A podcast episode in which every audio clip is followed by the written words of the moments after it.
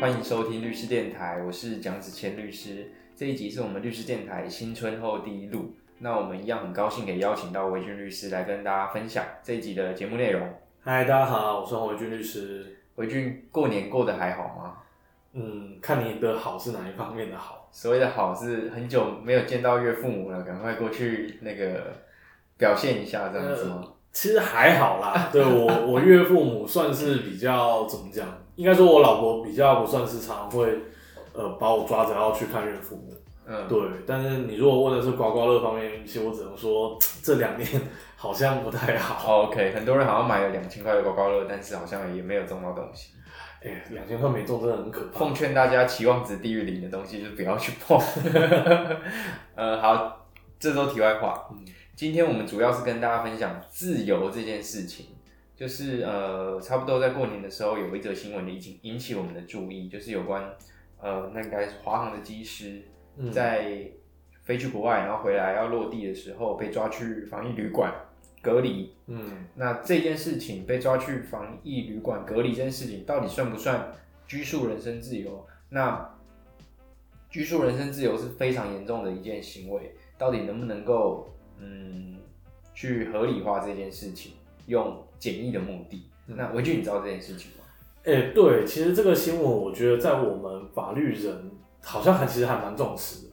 对，因为我想，机师他因为工作性质的关系，所以他常常可能要飞去一些比台湾疫情严重的地方。对，那也因为这样，其实呃，老实讲，对他们的检疫当然是会比较严格啦。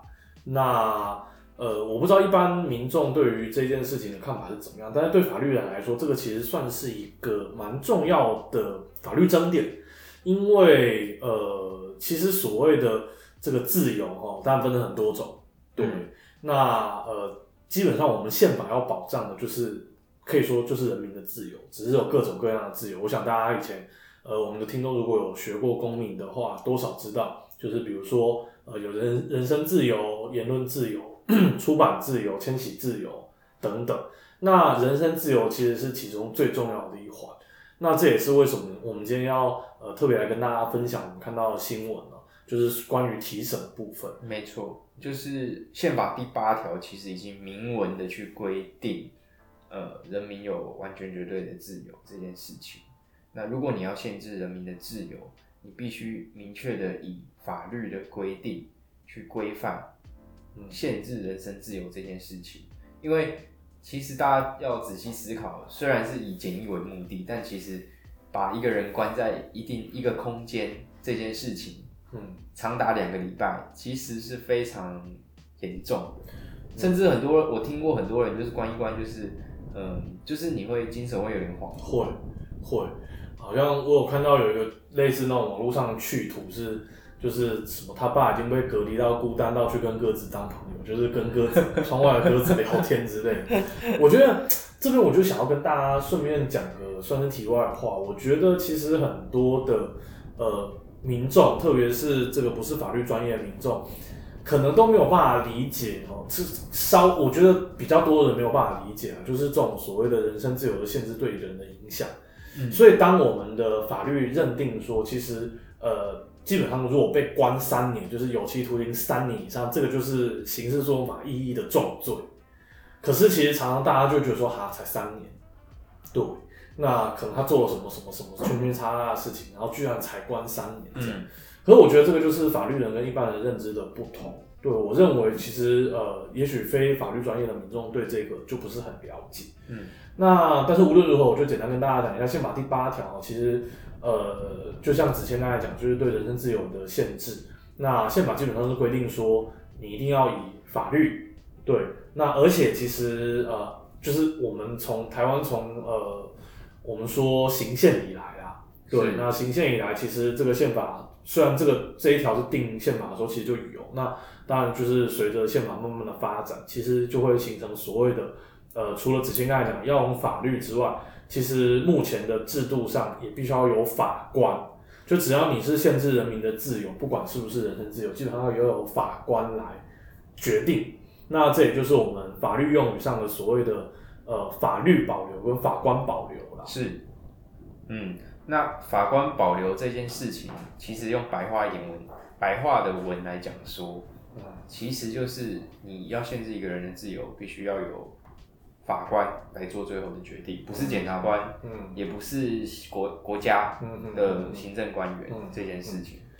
对等于说法官就是负最后一道防线的责任。对，所以我想大家多少有听过或者是知道说，其实呃宪法的规定，按照宪法的规定，其实警察跟检察官他们从拘束这个、呃、人身自由开始，最最多不能长于二十四小时。嗯，对，是检警共用啦。而且这是合法的前提哦，对对对合法逮。捕拘禁的前提。不过我只是觉得，我想子谦应该也知道，我觉得这种有时候其实认定上也是比较腐烂。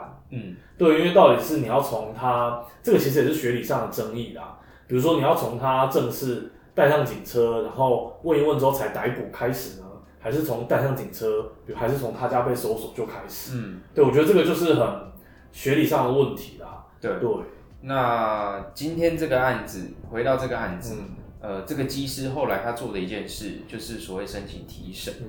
什么叫提审？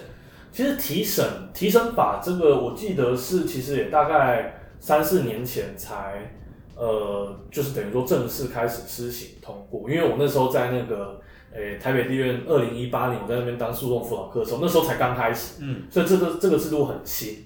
那提审它基本上是这样，就是我们刚才有跟大家讲，就是因为宪法基于宪法的规定，还有我们的呃整个法律的制度的发展哦，所以现在现行法律规定说，只要你被国家拘束，任何人被国家拘束的自由，哎、要注意哦，包含那个移工那些也算哦。就是像移，如果是什么逃逸移工那些，他被被抓被什么什么移民署还是什么抓，嗯他们也都可以按照提升法的规定来申请提升。讲白话一点，就是我被国家关了，我觉得你不应该管我，所以我要请法官来看你能不能继续关注我。没错。嗯所以回到这个案子，就技师被国家关了。嗯那技师决定跟法官告状说，让法官来决定国家能不能够关我，国家有没有合理的依据。嗯嗯那在桃园地院，其实一开始其实是输的、哦，对，而且相呃，其实也有很多件差不多的案例，嗯嗯通常呃，技师这边都是输的。嗯它的原因有一个，嗯，我先讲出来让大家听看合不合理。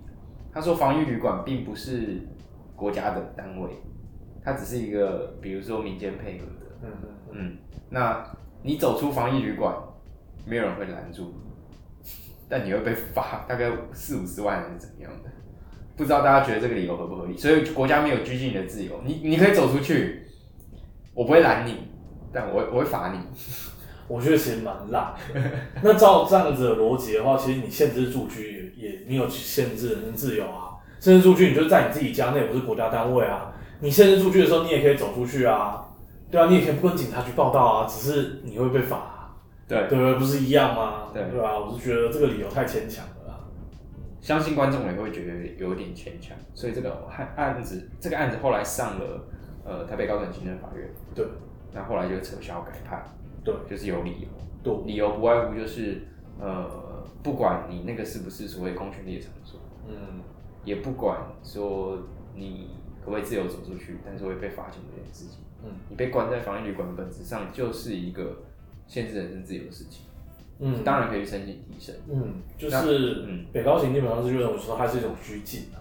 对，其实你看我们讲这么多，竟然只只是在争执说有没有拘禁这件事情，而且我们争执完拘禁，还要争执说国家关你有没有合理的依据，那又是另外一件事情。我们今天就不赘述那么多。对，只是说拘禁本身就是，我觉得法律好玩就在这边。嗯拘禁，什么叫拘禁？把你上手铐才拘禁嘛嗯？我我我拿枪指着你说你可以走出去啊，嗯，那你敢走吗？对啊。对啊，大概是这种感觉了不。过我觉得，其实到头来，这个就是一个，我觉得是很程序上的事情。其实当初第一审的桃园地院，基本上也是在程序上认为你不合程序，嗯，对，因为这根本不是我法院要处理的，按照提审法要处理的事情。对，那其实台北高等行政法院其实也类似，它只是说，哎、程序上我认为你必须，你法院必须要来审。嗯，可是最后审出来的实质的结果，到底国家能不能限制？我觉得啦，我可以想象，我我相信不会有法官说不行啊。嗯，对，因为呃，毕竟虽然这个还有争议，但是机师至少曾经是一些这个所谓的传播链的的的源头啦。我想这个应该是比较没有什么争议的。嗯，对啊，那既然是这样，其实国家呃有时候就是限制人民的自由，就是呃，当然我们讲说要大家都有听过，我们要合乎比例原则，要怎么样要怎么样。可是其实呃讲白话一点，就是利益衡量啦。那基本上为了公共利益，当然去限制个人的自由，我觉得到最后法法院还是会说可以啦。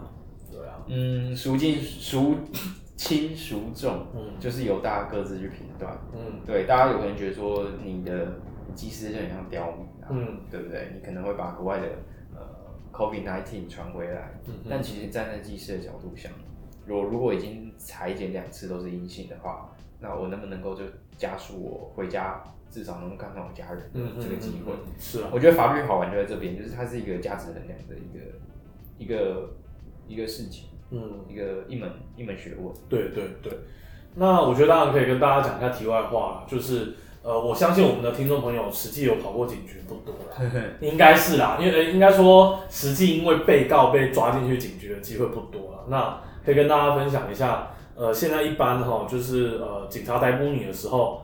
除了会告知你三项权利，就大家在电视上常看到的，你可以保持缄默，不用违背自己历史陈述，你可以这个请求调查对你有利的证据，然后如果你是这个中低收入户或原住民，你可以请求法律辅助，你可以找律师。嗯，对，那呃后大部分的警察其实后面就还会再多问一句啦，就是说你有没有要申请提审？